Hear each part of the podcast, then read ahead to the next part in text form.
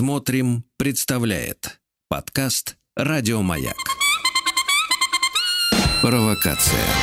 Ну что ж, 17.10 почти на наших часах. Мы с вами на волнах маяка. И это программа «Провокация». С вами я, ее ведущий, психолог, как говорят уже, которого вы заслужили, Сергей Насибян. Мне приятно, да, когда меня так называют, потому что мне нравится э, не наматывать слезы и сопли, а разговаривать с людьми, которые готовы говорить как минимум честно и отвечать искренне.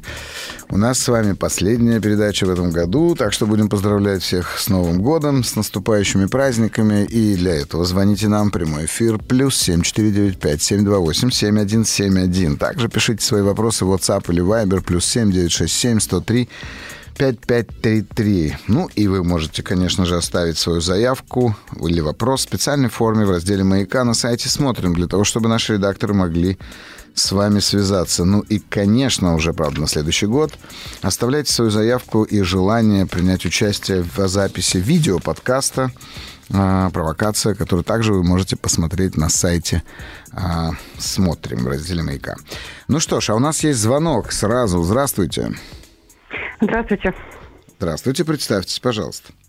Оксана. Очень приятно, Оксана. Откуда вы нам звоните? Из Москвы. Супер. Итак, слушаю вас. А, Сергей, у меня такой вопрос. А, как справляться с обесцениванием от матери, а, которая постоянно самоутверждается на мне, хочет от меня уважения, хочет от меня а, благодарностей, а я этого не могу дать. Не могу я это вынуть из себя и Жал, дать. Не могу я дать ей преклонение перед ней. Жалко, уважение. что ли, Оксан? А, не жалко, просто этого нет. Ага, вот К сожалению. Тогда, тогда... Ко мне так не относились. Угу, не было ко мне угу. уважения. Я была объектом. Я всегда была объектом. Угу. Моей личностью не интересовались. Ни, угу. ни о чем разговаривать. Угу. Так. А, вот, э, ну, как бы мне говорят о том, что вот раньше ты со мной обсуждала друзей, что ты рассказывала. Да, но я не видела этого отклика, я видела, что это просто пустая болтовня. И я хм. перестала это делать, я перестала предавать себя, а по-другому я не знаю как. Либо я выхожу из общения, и мне говорят о том, что я вот такая плохая, я издеваюсь над ней, я ее обижаю, я, значит, ее э, подвиги все аннулировала и э, чем она там такое отношение заслужила, что я не хочу общаться, я общаюсь дежурно. Привет, пока. Ей uh-huh. это не нравится. Ей нужно, чтобы это было ласково даже в сообщениях. Там, привет, мамочка, как твое здоровье, uh-huh. как ты доехала от нас и так далее. Но нет у меня этого. Не могу я это из себя выжимать постоянно, это затратно ресурсно. Uh-huh. Как-то внутри мне от этого плохо, я притворяюсь, мне это не нравится. Uh-huh. А, собственно, да, когда я пытаюсь как-то поддержать, я вижу, что это мне лично в минус уходит. Она уезжает, а я себя чувствую вымотанной. А, или там выходит это на конфликт. Вот, ну,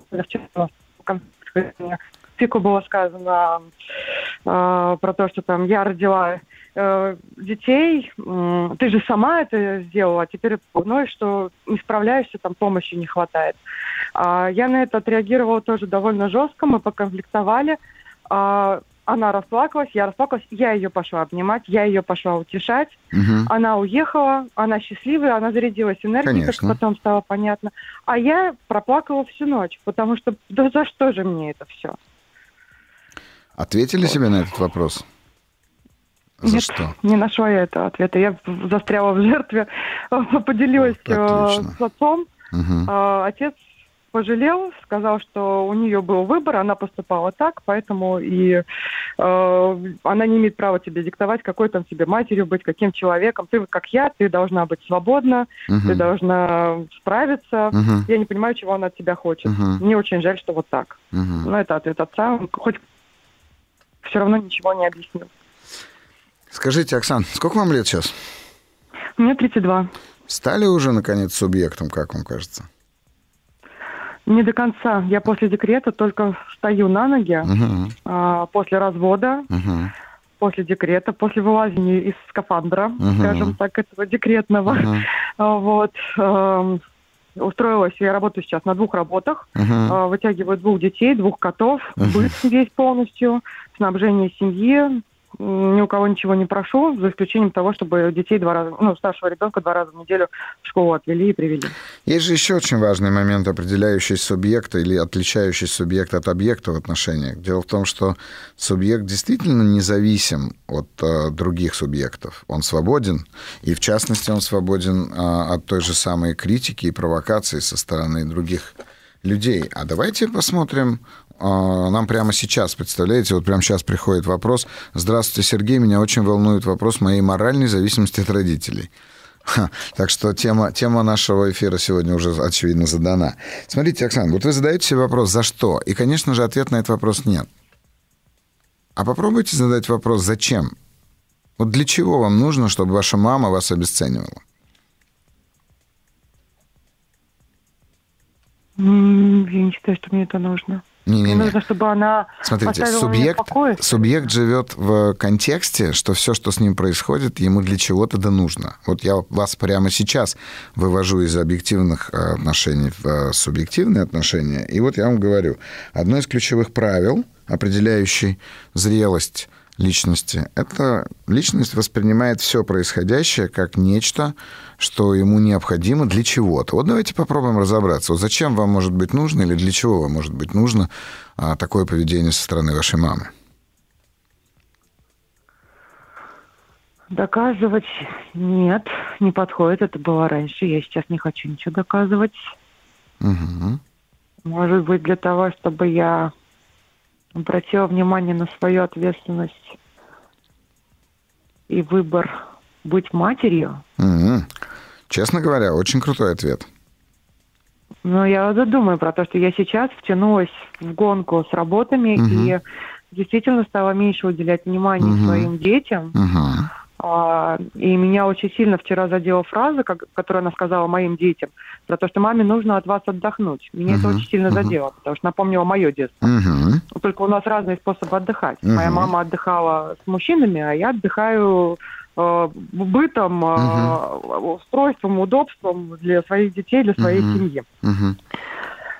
Ну, смотрите, мы не будем глубоко уходить сейчас в какие-то психологические причины этих отношений, там, почему мама себя так вела и так далее, да, или там э, как, как они сформировали вашу а, личность.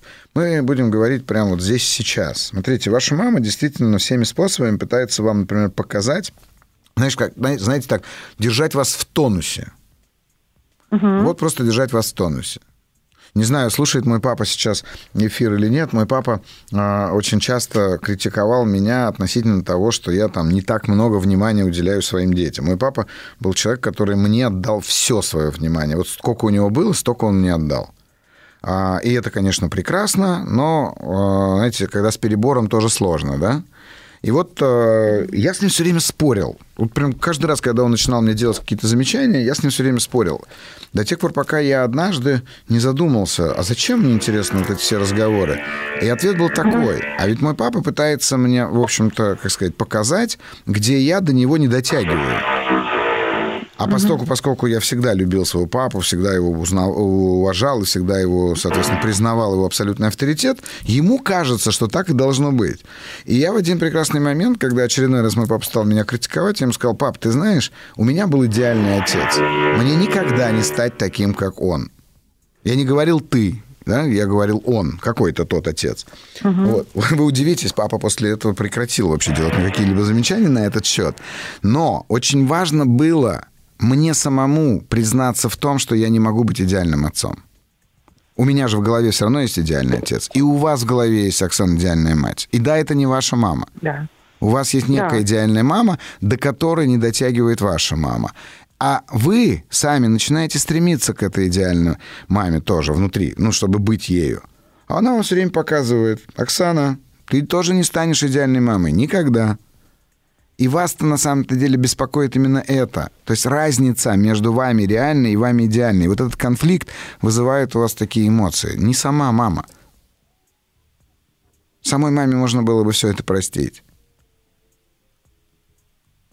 И вот в следующий раз, когда мама начнет делать ровно то же самое, вы можете ей сказать, мам, ты знаешь, про ты права.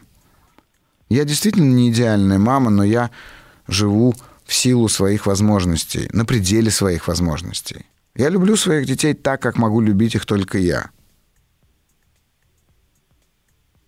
Просто она-то зовет вас в конфликт, понимаете, в спор. Да, в конфликт. Для... Причем в этом конфликте э, идет борьба за роль жертв. Да. Кто больше жертву, кто больше пострадал. То есть э, мне там высказывается про то, что ах, вот ты, значит, там в 19 лет огонь, воду и медные трубы прошла, когда переехала угу. там из другого города. А вот я, нет, ты ничего не прошла, ты жизни не знаешь. Вот я в 35, когда это сделала, я, значит, прошла, а ты ничего не прошла. И мой опыт, весь мой опыт, который к 32 ну годам ну, да. сформировался, он разум обесценивается. Конечно. Как будто я жизни не жила, как Конечно. будто она все сделала. Плюс там твоя голова, твои мозги, это результат моей работы. Угу. Это я тебя сделала. Человеком, такой. человеком сделала тебя. Да. да. Говорю, а что же от меня сейчас-то хотят? Возвраты инвестиций, дивидендов, что? Я не пойму, что теперь. Именно да, так, сделала. именно так. Вот в этом смысле невротическая мама, конечно, требует от вас возврата собственных инвестиций, но она, конечно же, так как и любая, не отдает себе отчета в том, что требует она от вас, чтобы вы вернули ей молодость а вы этого никогда не дадите. конечно, у нее возникает зависть к вашей молодости, конечно, у нее возникает ревность к этой молодости. Очень много всего, потому что она сама в чем-то не реализовалась и пытается, соответственно, вас, так сказать, в этом упрекнуть. Но поверьте мне, делает она это исключительно из любви. Ну, она... страх смерти, который каждый Безусловно. раз еще про то, что э, я хочу, чтобы она умерла, я жду, когда она умрет, я там ее пытаюсь до инфаркта довести, я ее пытаюсь убить своим, значит, э, своими ответами, своим отношениям и так далее. Я от этого ужасаюсь, потому что это у меня были суицидальные мысли с лет семи, наверное, до 28, uh-huh.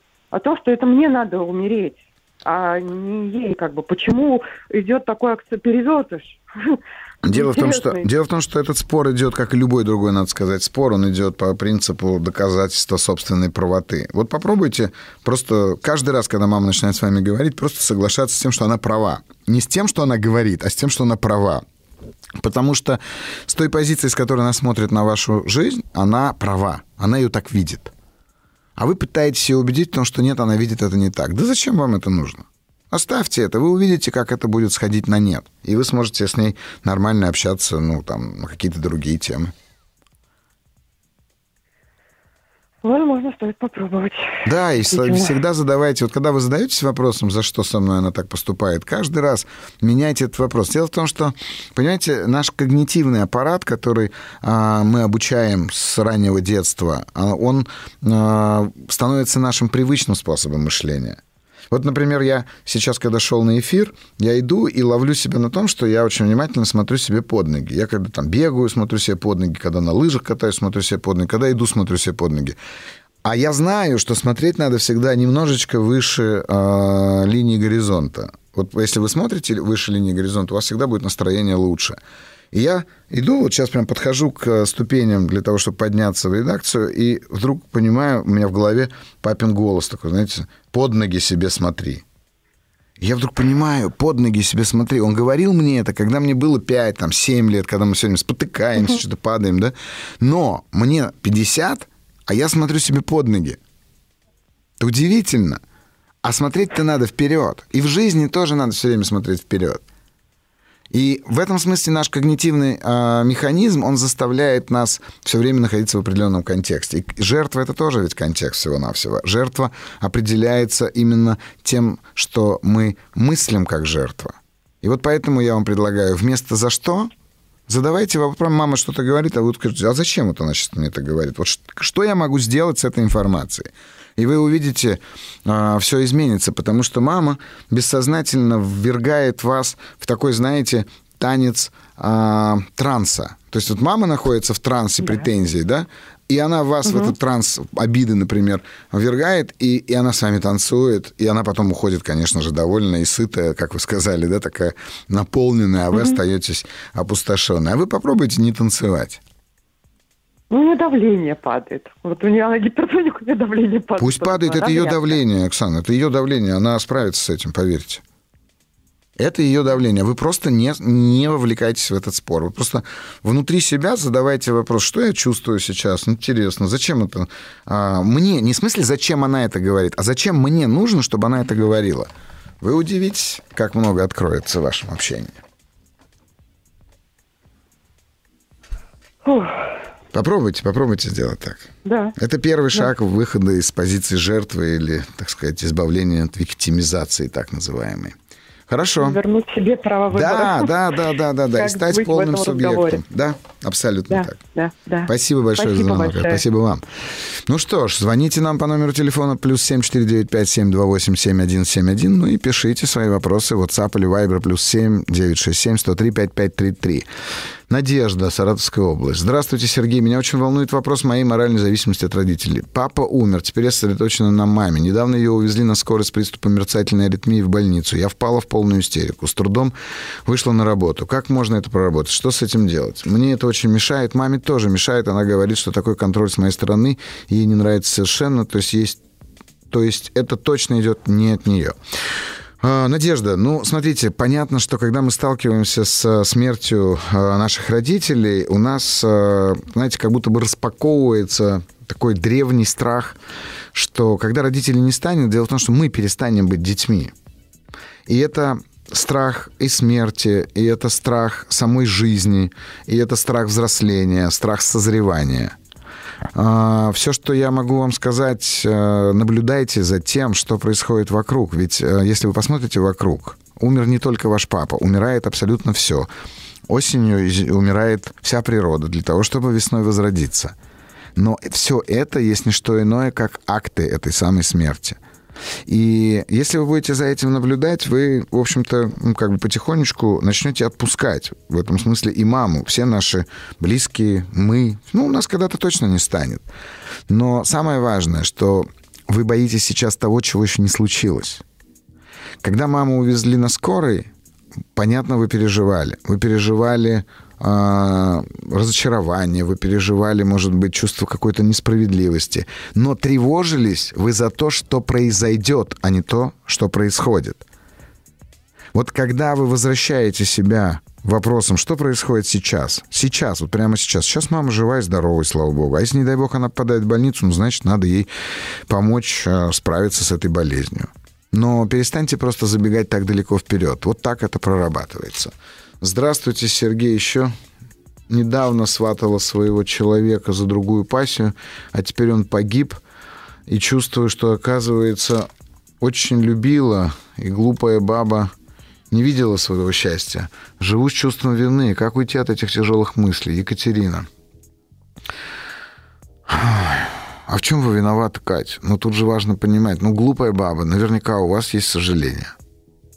Только вряд ли это чувство вины. Скорее всего, вы жалеете о том, что этого своего счастья вы и не увидели. Но я вам открою секрет. Каждый раз, когда, а, когда вы чувствуете сожаление, это означает, что прямо здесь, сейчас у вас есть возможность реализовать те самые потребности или ценности, которые вы не реализовали тогда. Но если вы, например, сейчас чувствуете, что вы тогда не увидели и не, и не дали этой любви другому человеку, который любил вас, так значит, рядом с вами есть кто-то, кто прямо сейчас нуждается в этой любви. И начните направлять свое внимание на них. И спасибо вам за такой вопрос. Провокация. Ну что ж, а мы продолжаем. Это провокация на волнах маяка. И с вами Сергей Насибян, ее ведущий. Звоните нам в прямой эфир плюс семь четыре девять пять семь два восемь семь один семь один или пишите свои вопросы. WhatsApp плюс семь девять шесть семь сто три пять пять три три. WhatsApp или Viber. А, Здравствуйте, пишет Надежда, Камчатский край. Приятно, Камчатка не спит, слушает.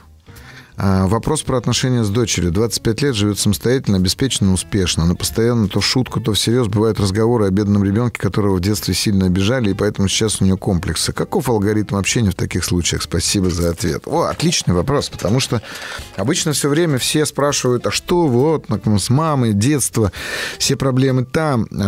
Все очень просто. А, Я глубоко убежден в том, что взрослый человек, зрелый человек, зрелая, здоровая психика. Это человек, личность, которая формируется в результате, ну, скажем так, исцеления, излечения, если можно так сказать, тех самых травм, которые он получает в процессе воспитания. А процесс воспитания невозможен без двух очень важных а, элементов. Для того, чтобы воспитывать детей, нам приходится пробивать их психологические защиты, а, таким образом проникая, нарушая их границы. И, безусловно, нам приходится, и нашим родителям приходилось, а, подвергать сомнению уверенность в себе этого индивида, или этого как раз вот то, о чем мы говорили с Оксаной, объекта, потому что отношения родителей и ребенка, безусловно, субъектно-объектные. Более того, родитель Воспитывая ребенка, всегда опирается на то, что это мой ребенок, то есть воспринимая ребенка в некоторой степени своей собственностью. А ребенок находится, безусловно, заложником в этих отношениях. И никакая там ювенальная юриспруденция никогда не решит этого вопроса. Но хорошая новость, Надежда, заключается в том, что именно благодаря всем тем комплексам, которые у вашей дочери появились, она и стала в 25 лет успешной, самостоятельной, настолько осознанной, что она сейчас способна осознавать свои собственные комплексы. Ну, сейчас очень модно просто читать кучу психологической литературы, и эта информация чересчур, наверное, ну, не чересчур много не бывает. Ну, в общем, ее очень много, она легко доступна, очень сильно популистская и популярная, и поэтому многие люди задумываются, особенно вот в возрасте вашей дочери, задумываются о том, что э, вот мама виновата во всем так вот так и скажите, что вы сознательно наносили ей все эти травмы, сознательно формировали у нее нужные комплексы для того, чтобы она в 25 лет была самостоятельной, умной и достойной. Не как вот э, в предыдущем нашем разговоре с Оксаной, когда мама говорит, я из тебя человека сделала.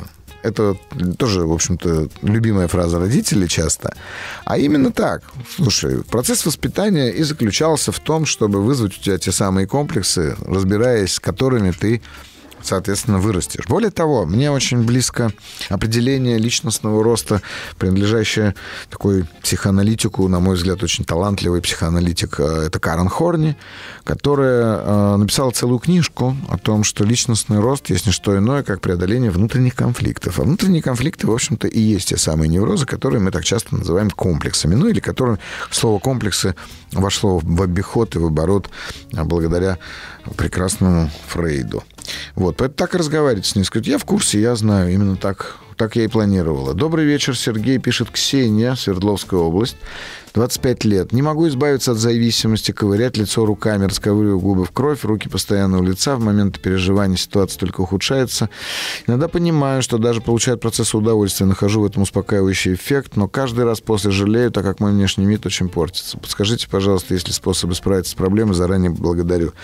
Ой, Ксения, конечно, наверное, скажу сразу, что способы есть. Если вы пойдете, в, скажем так, медицинским путем, то это, безусловно, будут разного рода препараты, антидепрессанты и другие регулирующие ваше сознание а, элементы. А, но а, если вы хотите без этого справляться, то вам все равно придется пойти к специалисту, потому что здесь важно, так сказать, причину и природу этой аддикции разобрать более глубоко. В ней много невроза, я вам точно скажу, и у меня были такие кейсы. Девушки часто приходят с такими проблемами, когда вот, вот ковыряют там прыщи, становится еще больше, я их еще больше ковыряю. И там действительно вы абсолютно правы, и здорово, что вы это находите. Вы уже прям почти как психоаналитик. Вы понимаете, что вы получаете удовольствие от этого процесса. Вот а я вам точно порекомендовал бы психоаналитический подход в этом вопросе. Хотя можно любой другой, наверное, тоже выбрать. Но психоаналитический подход как раз-таки э, покажет вам, э, распакует формирует внутри вас вот это стремление к получению удовольствия через нанесение себе такого рода вреда. А, и да, там, там уже, так сказать, э, ну, так сказать, много нюансов, которые вы сможете разобрать именно на психоаналитическом приеме. Вот. Так что так. Дорогие друзья, звоните нам в прямой эфир, набирайте смелости, задавайте вопросы в прямом эфире по номеру телефона плюс 7495-728-7171 или пишите по номеру телефона WhatsApp или Viber плюс 7967-103-5533.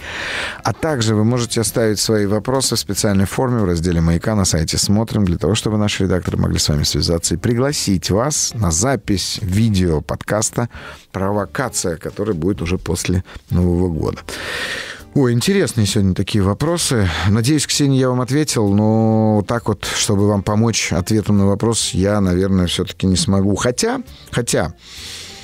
Хм. Сделайте простое упражнение. Надеюсь, вы меня сейчас слушаете. Но это я Ксении только отвечаю.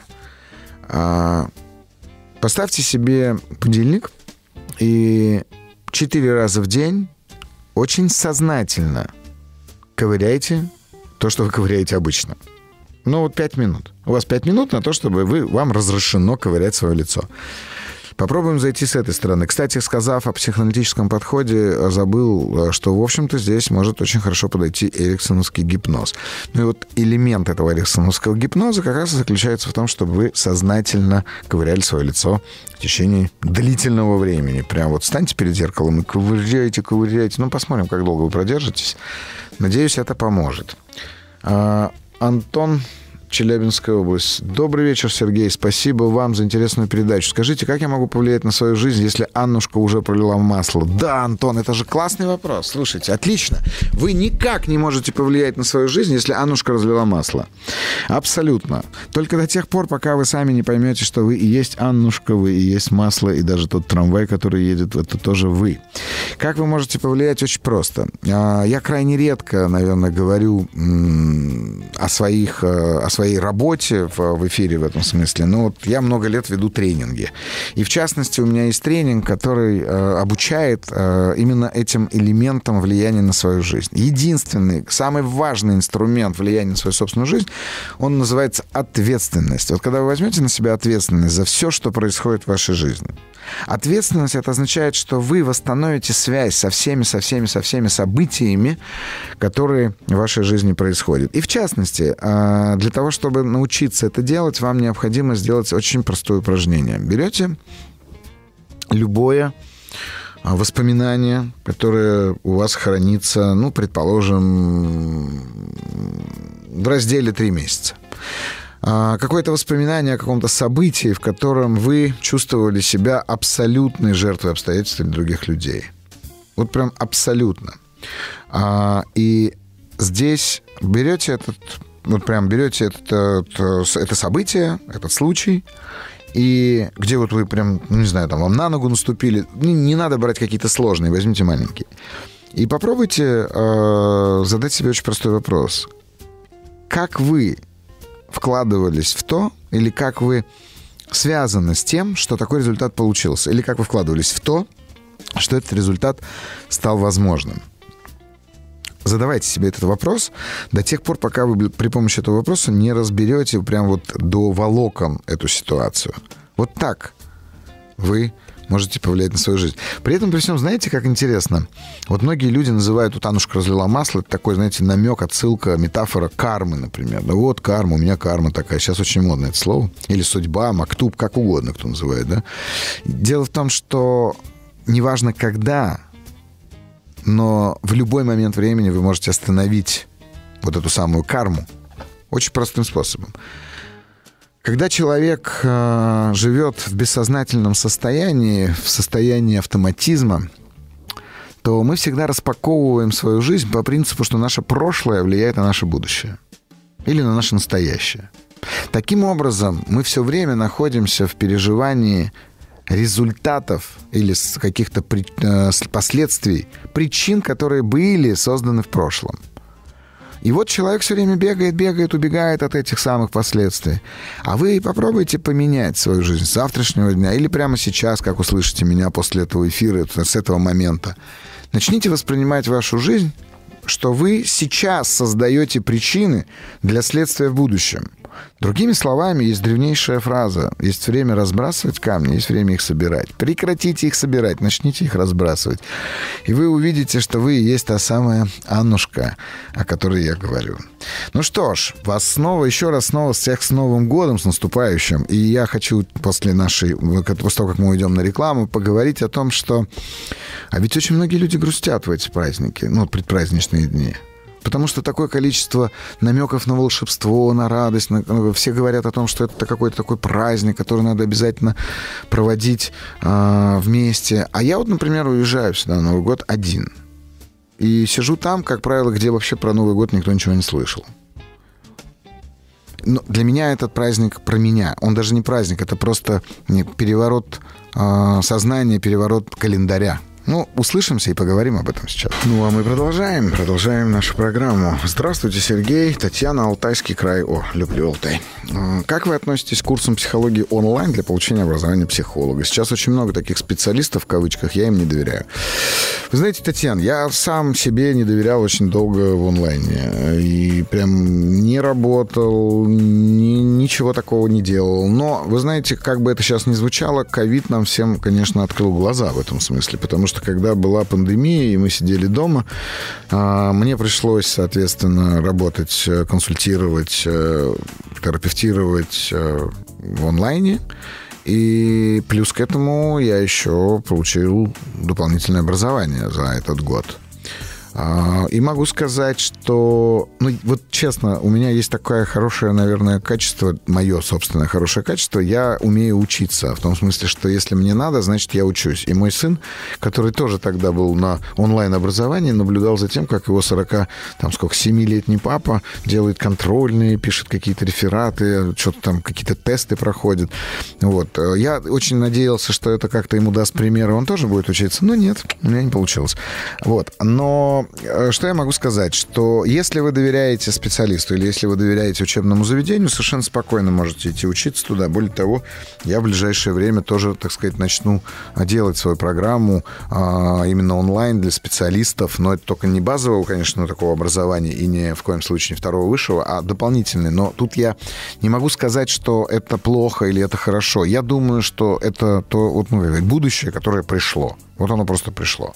Поэтому, если доверяете заведению учебному, если доверяете специалисту, идите, не волнуйтесь. Ну, а мы с вами... Я вот, например, очень много слушаю в онлайне лекции по философии, по истории религии, по психологии. Почти все время занимаюсь этим, любое свое свободное время. И это, конечно, фантастически, что у нас есть доступ к лучшим специалистам. И даже а, сейчас работая там над своей научной работой, э, я как бы прям добираю очень большое количество в онлайне. Вот, поэтому здесь вопрос от ваших э, способностей. Пишут спасибо. Из Волгоградской области не знаю за что, но, конечно же, пожалуйста. А, Ух ты, вот такой хороший вопрос. Сергей, здравствуйте. У меня такой вопрос. Как перестать бояться адаптации ребенка в детском саду, бояться ее слез? Дочке два года, неделю ходила на пару часов и не хотела домой. А потом поняла, что к чему, и начала рыдать. А, идти, идти на руки. Хотя воспитатель говорил, что потом быстро успокаивается. Я ее забрала. Теперь хочу попробовать другой детский сад, чтобы мне нравился воспитатель и ей. Но боюсь, что не справлюсь с собой. Боюсь, что ей будет там одиноко или плохо. Причем поняла, что боюсь этого настолько, что даже не иду смотреть другие детские сады. Ой, какой прекрасный вопрос. Я ненавидел детский сад все там 4 года, которые я ходил в этот детский сад. Я каждый день истерично умолял своего папы, чтобы он меня туда не отводил. Он каждый раз обещал мне, что завтра меня туда не приведет, и снова вел.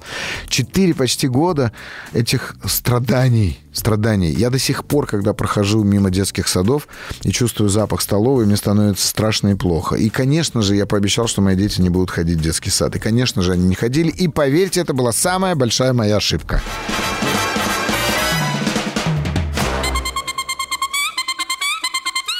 Провокация. Ну что ж, продолжаем нашу с вами передачу, и я продолжу отвечать на вопрос по поводу ребенка, который ходит в детский сад. Смотрите, дело в том, что ребенку либо нравится ходить в детский сад, либо не нравится. Вопрос заключается только в том, как нужно вам. И э, в этом контексте, э, если вы по той или иной причине принимаете решение, что вашему ребенку необходимо посещать это учреждение, дальше ваша задача оставить ребенка с его э, психикой и с его способностью справляться с этой психикой. Вы хороший вопрос задали, говоря об адаптации. Понимаете, вы написали, пусть это будет оговоркой, э, что вы боитесь адаптации ребенка в детском саду. Вот, вот это ключевая фраза в вашем вопросе. Вы боитесь, что ваш ребенок станет самостоятельным и научится быть взрослым. Это боится практически любой родитель, уж тем более мама. Поэтому, Яна, задавайте вопрос себе, что нужно сейчас вам. Не вот это вот, что лучше ребенку. Это понятно, это вы так или иначе, как мама, будете все время задаваться этим вопросом. Но вы сейчас должны задавать себе вопрос, что нужно вам. И если вам для реализации вашей жизни необходимо, чтобы ребенок был в детском саду, значит, ведите его в детский сад. Будьте внимательны к его чувствам. Ведь самое главное, что вы можете сделать, вы можете научить ребенка контейнировать те эмоции, которые он приносит из детского сада. То есть каждый вечер разговаривать о том, что с ним произошло, что с ним было. И вы достаточно быстро дадите ему эту возможность адаптироваться. А, звоните нам в прямой эфир по номеру телефона плюс 74 957287171 и также пишите свои вопросы в WhatsApp или Viber плюс 7 967 103 5533. Кстати, забываю сказать о том, что вы также можете задавать вопросы и в моем телеграм-канале, и в директе всех абсолютно социальных сетей на страничке психолог Сергей Насибян. И вот, в частности, пришел оттуда вопрос. Ольга, Санкт-Петербург, 49 лет. Вот начинается вот так вот. Вы мой обожаемый мужчина, встреча с которым жду каждую пятницу. Почему пятницу? Ну, кто-то со мной встречается, видимо, по пятницу. Хотя нет, сегодня суббота. Это я с пятницы, видимо, мечтаю. Начинаю, мечтаю, нач, мечтать начинаю встречи. Кстати, 22 декабря тоже пятница. Это в том смысле, что 22 декабря будет презентация моей книги в Санкт-Петербурге на Невском. Видимо, ждут встречи. Не знаю, как сформулировать вопрос, но вот какая история. Задалась вопросом, почему всех мужчин, которых я встречаю в жизни, мне приходится ждать. Ну, меня тоже ждет. О как. Одного ждала три месяца с морской вахты, три месяца в море, три месяца на берегу, два года отношений. Я ушла. Второго ждала, когда найдет время для меня, живет в пригороде, ушла. В один момент решила, что не хочу жить жизнью другого человека и умирать, когда дорогого, любимого нет рядом. А сегодня приснился сон с детскими воспоминаниями, когда я была пятилетней девочкой и по полдня ждала своего дядю. Сидела на улице на скамейке часами и ждала его. А он не приезжал. Сейчас такая же история. Я все время кого-то жду. Мужчину. Муж умер давно. Почему-то меня никто не ждет. В общем-то, у меня все хорошо. Дети, работа, родители. Ни хандрю, ни грущу. Голова не болит. Стакан выплескивает эмоции за края. Люблю жизнь, радуюсь тому, что есть. Но вот думаю, может, история с детства как-то связана с тем, что я постоянно в ожидании. Да, когда мой дядя не приезжал, я обижалась. Обижалась, что человек обещал и не сделал. Спасибо, Сергей, что вы есть. Ну что, спасибо вам огромное. Смотрите, а, а ведь ничего плохого в этом нет. Да? Это такая а, отсылка к а, Ассоль, да, которая ждала а, своего Грея история. А, и в этом нет ничего плохого. Очень важно ведь, чтобы вы как бы были в... Ну, как сказать, чтобы не вы были внутри этого переживания, а чтобы это переживание было внутри вас. И пусть оно будет. И нет ничего плохого в том, что вы его ждете. Я, я мечтал в детстве быть моряком. И мне папа все время говорил, ты что думаешь, тебя жена ждать будет по полгода? А мне казалось, конечно, будет. Ну, я не стал моряком, поэтому не знаю, ждала бы она меня или нет. А я в Новый год сплю, дети ходят в гости, родители за городом встречают, а у меня обычный режим. Знаете, мне хорошо, я представляю, что завтра 1 января открою глаза, и будет новый, интересный, самый лучший год. Отлично, хорошая, Ольга, вариант. Пожалуй, продублирую здесь, поскольку меня это очень волнует. Здравствуйте, Сергей. Меня очень волнует вопрос моей... А, ну это мы уже отвечали. Это мы отвечали. Есть также такой вот вопрос, который прислали нам э, ВКонтакте. А, с моей страницы пишет человек, а, которому очень важно получить ответ на свой вопрос. Вернее, пишу я, она диктует. Учитель Old School переживает о том, что ее ученица, чудесная девочка, девятиклассница, в конце прошлого учебного года утратила радость жизни. Она говорит шаблоны, сочинение пишет канцелярским языком, вообще свободно рассуждать не может и все время на слезе. Перегрузка в школе, желание, невозможность, желание невозможность сделать все по максимуму. Дома давления нет, сил смотреть на это тоже. Как помочь? Ай. Я даже не знаю, как ответить через третьи руки о том, что происходит с этой бедной девятиклассницей. В моей школе была учительница Ирина Николаевна. Она преподавала историю. И вот эта ситуация, эта история про то, как учитель влюбился в ученика, ученик влюбился в учителя с первого дня знакомства. Она была невероятно интеллигентной женщиной с очень тонким и высоким достаточно голосом, но при этом не, не стероидным, не истеричным. Она очень так всегда говорила. Она была прекрасна. И она меня полюбила как ученика. И, конечно же, по истории у меня были там, ну, естественно, пятерки. И вот однажды она поставила мне два. И она вызвала моего папу. А, нет, вру, вру, вру, не так было.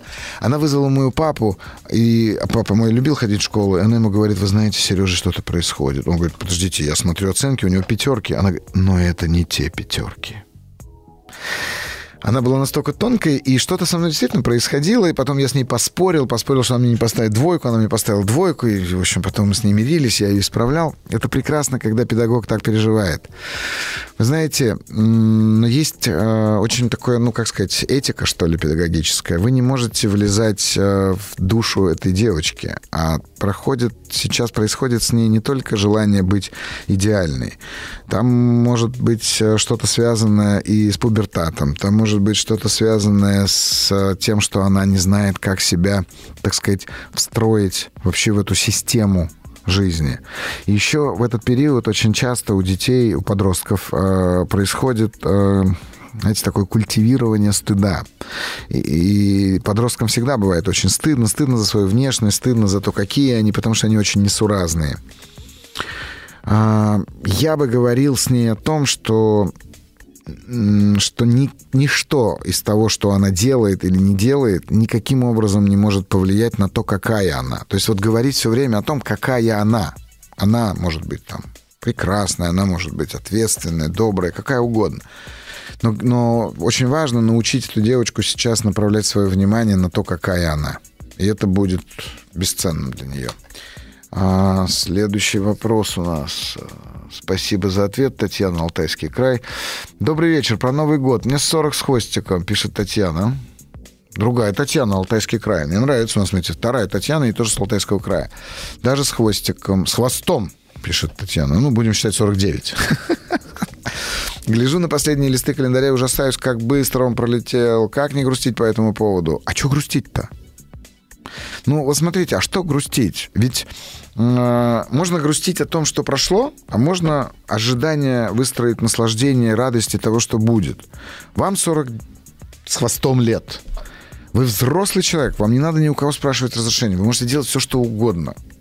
Наступило время наслаждения жизнью. Есть такой прекрасный анекдот. Знаете, когда буддист, э, католик, там, мусульманин и еврей, э, иудей поспорили о том, как, когда зарождается жизнь. И вот буддист говорит, жизнь зарождается задолго до зачатия. Это сознание выбирает, согласно своим кармическим, там, в общем, правилам, тра-та-та, где родиться, как родиться. Католик говорит, да нет, ну все не так, наверное. Жизнь начинается в тот момент, когда ребенок э, рождается, когда зачатие происходит происходит. И вот тогда душа вселяется, человек, там, мусульманин говорит, да нет, ребенок появляется, и это жизнь. Жизнь, которая вот в миру, а это жизнь под, так сказать, а, опекой Всевышнего. Еврей посмотрел и говорит, знаете, жизнь начинается, когда дети вырастают и уходят. 49. Слушайте, дети вырастают и уходят.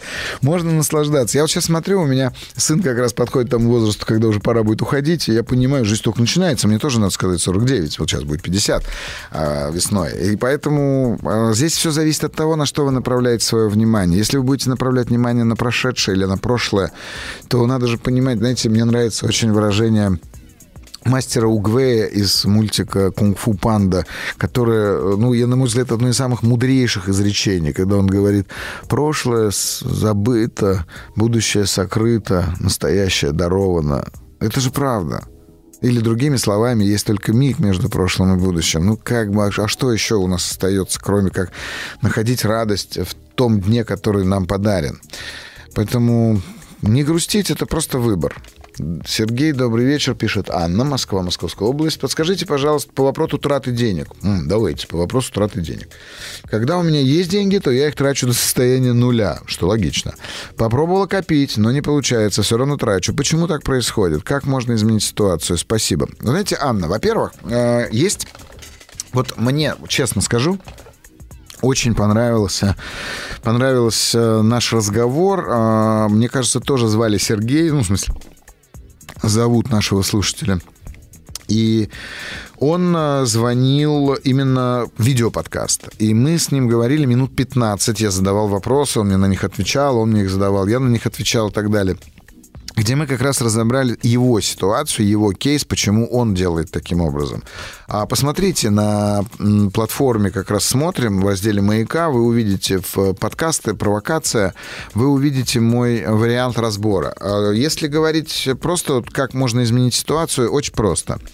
А, найдите минимальную сумму, цифру в рублях, которую вы способны потратить, не задумываясь. Ну, от рубля до, там, я не знаю, до какой у вас дойдет. Вот когда вы не задумываетесь. Ну, предположим, это будет 500 рублей. Вот все, что стоит ниже 500 рублей, то есть 499 и вниз до нуля, как бы это абсолютно ваши безрассудные, импульсивные покупки. А, и с этого момента записываете все, все траты, которые начинаются а, в, в, в этом пределе. Не записывайте большие, записывайте только те, которые меньше, там, например, 500 рублей, если у вас так получится. Может быть, это будет больше. Там, тысячу, пять тысяч, не знаю, две тысячи. Вот. И вы а, научитесь осознавать вот эту дыру а, вашего бюджета или в вашем кармане, через который утекают ваши деньги. Копить не самый лучший способ. Мне кажется, что а, надо, как сказать, уметь грамотно распределять э, свои средства, и тогда будет все в порядке, потому что вы не копите, вы инвестируете в будущее. Это разные вещи. Здравствуйте, Сергей Борисович. Сейчас из каждого утюга можно услышать «найди себя, поверь себя, услышь себя». Все говорят, что это очень важно, но никто не знает, как это сделать. Вот я сажусь, закрываю глаза, пытаюсь заглянуть внутрь себя. Там темно и пусто. И что дальше? А может, у вас есть рецепт, как найти себя? Надежда, а вы же на самом деле только что ответили на вопрос. Вы и есть та темнота и пустота. В чем проблема-то? Вы не представляете, как глубоко вы заглянули. Почитайте прекрасную книгу Виктора Пелевина «Чапаев и пустота». Она прям вся про это. Весь буддизм про это, весь там, я не знаю, индуизм про это, все восточные философии про то, что все в итоге внутри приходит к пустоте. А мы, нам просто очень не нравится, когда мы находим то, кто мы. И я тоже, кстати говоря, один из э, последователей этой философии в том смысле, что я всегда говорю, что когда мы ищем выход, это сигнал, что искать надо себя. А себя надо искать вот через этот контакт, пусть даже с этой пустотой и темнотой, но вы в этой пустоте и темноте в какой-то момент, внимательно вглядываясь в нее, обнаружите очень много знаний о себе, и там появятся интенции. И эти интенции или намерения, они могут очень сильно отличаться от того, к чему вы привыкли в своей жизни. Не помню, кому принадлежит эта фраза, если долго вглядываться в бездну, бездна начинает вглядываться в тебя. Не помню, кто сказал, но, но фраза очень сильная. Ну, правда. Ну, вот как бы просто вот в это надо смотреть. И если вы умеете закрывать глаза и смотреть э, внутрь себя, ну, прекрасно, замечательно. Ну, как бы, чего, потратьте на это каждый день хотя бы по 10 минут. Но только в этот момент не думайте о том, сварили ли вы суп, там, я не знаю, вскипел ли чайник, погладили ли вы белье или что-то еще вы сделали. Просто попробуйте продолжать смотреть, как вы говорите, внутрь себя. У нас э, вопросы приходят в, кон... Э, в Телеграме. Сейчас вот тут вопрос у меня. Тут вот пишут... Сейчас... Как с этим быть? Вернее, прочитал вашу книгу, спасибо большое и так далее. Э, почувствовал, книга называется «Провокатор. Загляни своим страхом в лицо». И вот человек пишет о том, что он заглянул и вдруг обнаружил вот опять пустоту. Как с этим совсем жить? Э, как, как решить задачу, чтобы продолжить жить дальше? Ну, в общем-то, только что ответил на, то, на тот же самый вопрос. Понимаю, что все мы хотим внутри себя найти розовых единорогов и цветочки-лютики, но нет, там бывает и пусто. Я перестала верить в чудо. В юности увлекалась эзотерикой. Понятно. Тогда все жизненные процессы казались мне легко объяснимыми, правильными, последовательными. Я верила в карму и справедливость этого мира, чувствовала Бога в себе и во всем вокруг. С возрастом вера начала растворяться, пока не исчезла совсем. Чувствую свою бренность и очень скучаю по временам, когда жила в сердце любовь. Помогите. Ну, знаете как? А, если вы потеряли веру, есть прекрасный рецепт делаете вид, что верите. Притворяйтесь. Правда, притворяйтесь. Ну, не в смысле притворяйтесь, обманывайте. А притворяйтесь, это то есть э, живите из такого бытия, как если бы это уже было бы возможным. Как, как бы вы жили, если бы э, все было бы так, как вы хотите. Я очень люблю такой вопрос, когда консультирую пары. Ну, пара ругается, ссорится, там рассказывает, он виноват, она виновата я всегда задаю один вопрос. Как бы вы себя вели, если завтра утром вы проснетесь, и все идеально? И обычно мужья говорят, я бы, я бы за цветами сбегал, я бы завтрак приготовил. А она говорит, а я бы, я бы ему и это, и то. Я говорю, ну все отлично, завтра день начинаете с этого. И надо видеть, что происходит с людьми. А это именно про это. Попробуйте пожить так, как будто все уже классно, все уже хорошо. А, здравствуйте. Влияет ли смена фамилии на судьбу? Типа изменил фамилию, вследствие чего а, занял чье-то место в роду и живешь не своей жизнью? Елена, Тюменская область. М-м, какие мысли приходят в голову сейчас, в эту зимнюю ночь в Тюмени Елене? Стихами заговорил. Блин, я, честно сказать, не знаю. Я считаю, что, конечно, женщина должна брать фамилию мужа по, согласно традициям, но имеет полное право не брать. Поэтому здесь вопрос, если вы несете свою фамилию, например, семейную с гордостью, ну так и несите, в чем проблема, не надо вам ничего этого делать. Здесь же все зависит от того, какую ролевую модель вы для себя выбираете. Если вы стали вместо Иванова Сидорова, а вам не нравится род Сидоровых, ну да, боюсь, что вы проживете в этом конфликте недолго, или семья распадется, или с вами что-нибудь случится. Поэтому не думаю, что влияет, но настроение влиять будет. Но уж точно не на судьбу. Продолжаем, продолжаем. И уже скоро будем заканчивать. А я по-прежнему поздравляю вас с наступающими праздниками. И, знаете, говорю вам, как специалист, который работает с людьми в этот период, правда, очень многие люди чувствуют себя одинокими, и поэтому я со своей стороны хотел бы всем нам пожелать, чтобы мы оглянулись по сторонам, как в той песне, и сделали какое-то маленькое доброе дело для человека, который едет с вами – в метро, в автобусе, работает, может быть, рядом, учится.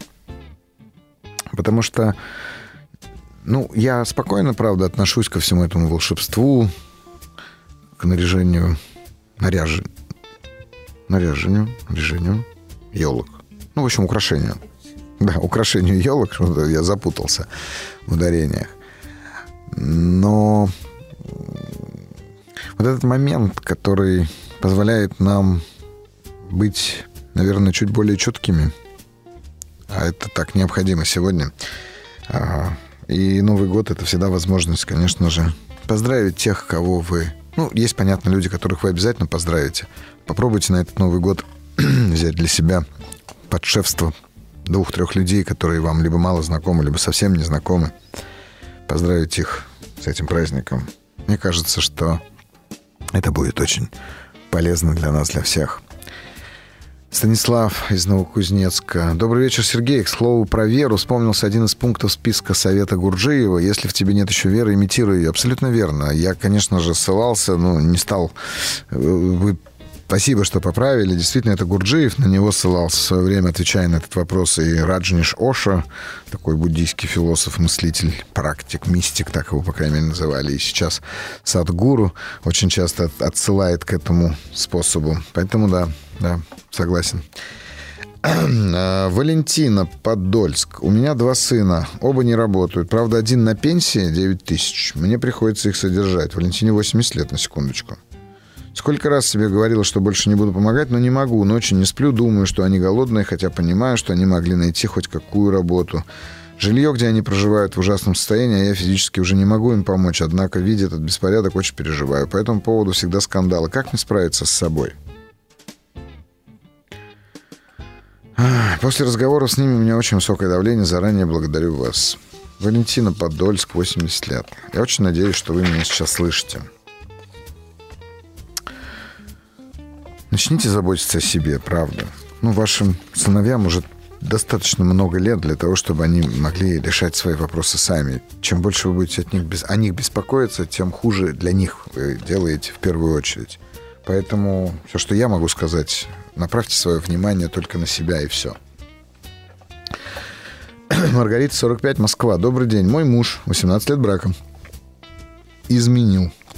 Любовница беременна. Он собирается ездить к ребенку и помогать его матери. При этом он хочет остаться в семье, детей трое. Я сначала тоже этого хотел, но теперь сомневаюсь, что получится. Постоянно его подозреваю. Дает повод тайно ездить помогать. Задумываю, зачем мучить себя, как понять, строить ли дальше, стоит ли дальше быть вместе. Ой, Маргарита, ну, слушайте, это же вопрос извечный. И, и вопрос к вам. Вы строили семью. Вы думали, что в этой семье все в порядке. Выяснилось, что ваш супруг все это время тайно посещал, как в том фильме, помните, синагогу. А, простить Нет, не так. Забыть измену невозможно. Простить измену можно. Но дело же не в измене. Дело в том, сможете ли вы принять э, того ребенка в свою семью, а он будет частью вашей семьи. И не думайте, что это будет иначе. Ваша семья, если вы сохраняете семью своим мужем и тремя детьми, увеличится еще на одного ребенка. И у этого ребенка мама, которая как бы является для вас причиной вот этих самых страданий. Поэтому и думать надо об этом. Думать надо именно так. Вот у вашего мужа, останется он с вами или нет, теперь четверо детей. А вы, если оставите мужа себе, что называется, вынуждены будете понимать, что ваша семья сильно расширилась. И да, это немножко такая странная ролевая модель, но она есть. Что касается ваших подозрений относительно его сегодняшних измен там или а в чем вы его подозреваете, ну, да, у вас есть все основания это делать. Ну, это ваш выбор. Вы можете подозревать его, а можете не подозревать его. Можете договориться с ним, что он вам честно будет рассказывать о том, чем и когда он занимается с его сожительницей или любовницей, как хотите он назовите. Но проблема тут не столько и не только у вас, больше, большая проблема вашего мужа. Потому что усидеть на двух стульях ему точно не удастся. А вот чем это для него будет чревато и закончится, это уже вопрос. Ну что ж, друзья, звоните нам, если у вас есть вопрос по номеру телефона. Прямо в прямой эфир. Плюс 7495 728 7171. Также задавайте вопросы в WhatsApp или Viber по телефону плюс 7 967 103 5533. Свои вопросы вы также можете оставить в специальной форме в разделе «Маяка» на сайте «Смотрим», для того, чтобы наши редакторы с вами связались и пригласили вас, возможно, на видео подкаст «Провокация», запись которого будет сразу после новогодних праздников. Ну и, конечно же, вы можете подписаться на мой телеграм-канал и на все остальные социальные сети, где можете задавать свои вопросы э, напрямую, что называется. Иногда я отвечаю на них там, а иногда вот, когда они приходят, отвечаю на них э, вот здесь в эфире, вот как и сейчас. Здравствуйте, а можно еще раз вернуться к вопросу о скряге или накопительстве? В недавнем эфире был такой вопрос от женщины, и так я Отвечая на ее вопрос, за нее чуть не заплакал от волнения, что придется что-то выкинуть, а вариант уехать без денег на обратную дорогу аж липкий пот. Я предлагал, помните, поехать без денег э, там, в какой-нибудь близлежащий город и вернуться. Мне под 50, я боюсь, что это будет для меня проблема. Буду с помоек вещи таскать. Ну, будете? Надежда, а что я могу сказать? А как вы хотите, чтобы я к этому вернулся? Я, честно сказать, тогда сказал все, что, в общем-то, на этот счет думаю. И здесь же надо понимать, что мы свое сознание должны чистить не реже, чем чистим зубы по утрам.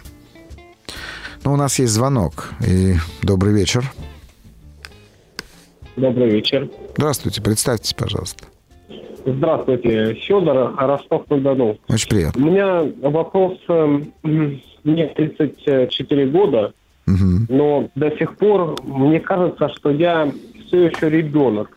Я обращаюсь за помощью к своей матери, в основном к ней, к своим братьям. Мне кажется, что я не самостоятельным. Хотя вроде бы формальные признаки самостоятельности я как бы соблюдаю. Ж, живу сам, там, готовлю себе еду и так далее. Угу. Так, Федор, и вопрос ваш? Все ли с вами нормально? Вопрос, как, как избавиться от э, чувства зависимости от своих родителей, как начать жить самостоятельно в полную силу.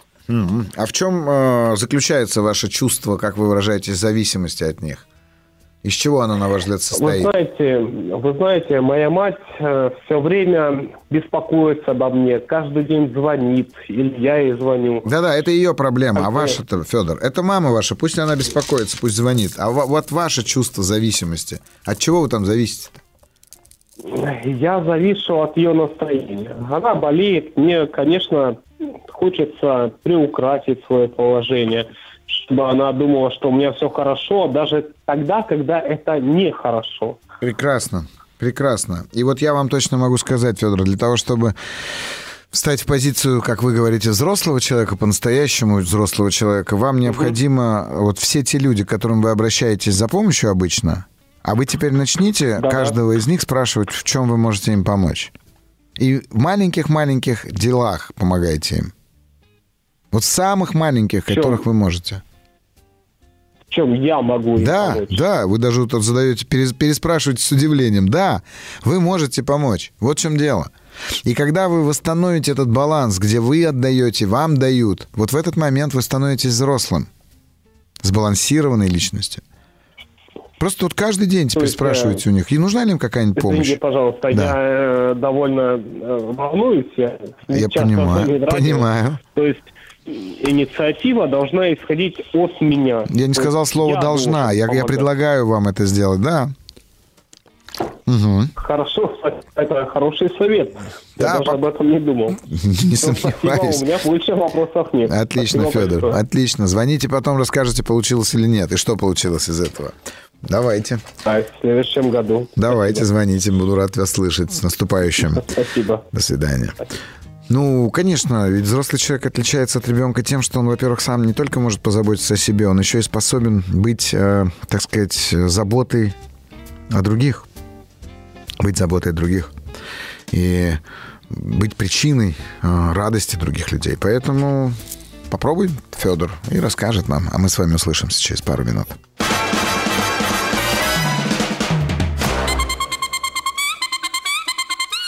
Провокация. Ну что ж, у нас есть звонок прямо в финале нашей передачи. Добрый вечер.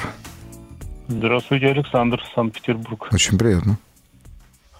Подскажите, такой вопрос у меня. Мне за 50, жене около 50. Ребенок вырос, сейчас живет самостоятельно. Пару лет назад, как раз когда ребенок ушел жить самостоятельно, жена сказала, что уходит просто. Ну так Мгм. мы два года не общались. Ну, общались, но Мгм. не так. Просто иногда встречались, а отношения нормальные. Э, Попытался наладить несколько месяцев, месяца четыре назад отношения. Вроде все как получилось. Жили вместе на ее территории. Но чувствую, как-то взаимности нет, и я что-то не могу понять ее. Э, вроде возраст уже такой, что надо строить отношения. Вроде как, э, с одной стороны, все как раньше, было Мгм. вроде когда до ухода.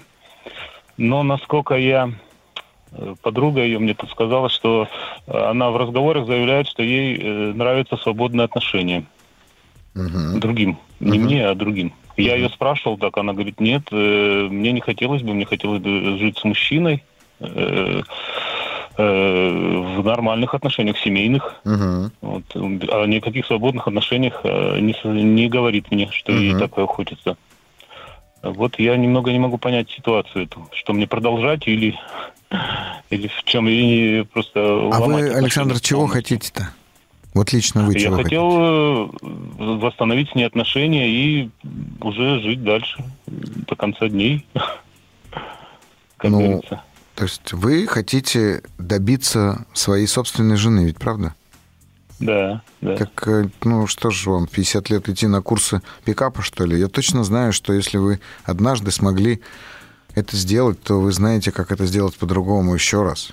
Вот сейчас, ну, как бы вы попробуйте вообще, в принципе, э, не просто вот думать так, как вы сейчас головой об этом рассуждаете, типа, вот, 50, надо бы, а вы попробуйте влюбиться. Влюбиться в Мгм. собственную жену. Да, она мне нравится. Не, нравится, не нравится, это совсем другое. А вы попробуйте влюбиться. Ага. Вы попробуйте прям вот по-настоящему влюбиться в эту женщину. Она ведь хочет жить с мужчиной, который ее любит. Мгм. И я точно знаю, что сейчас моя жена меня слушает.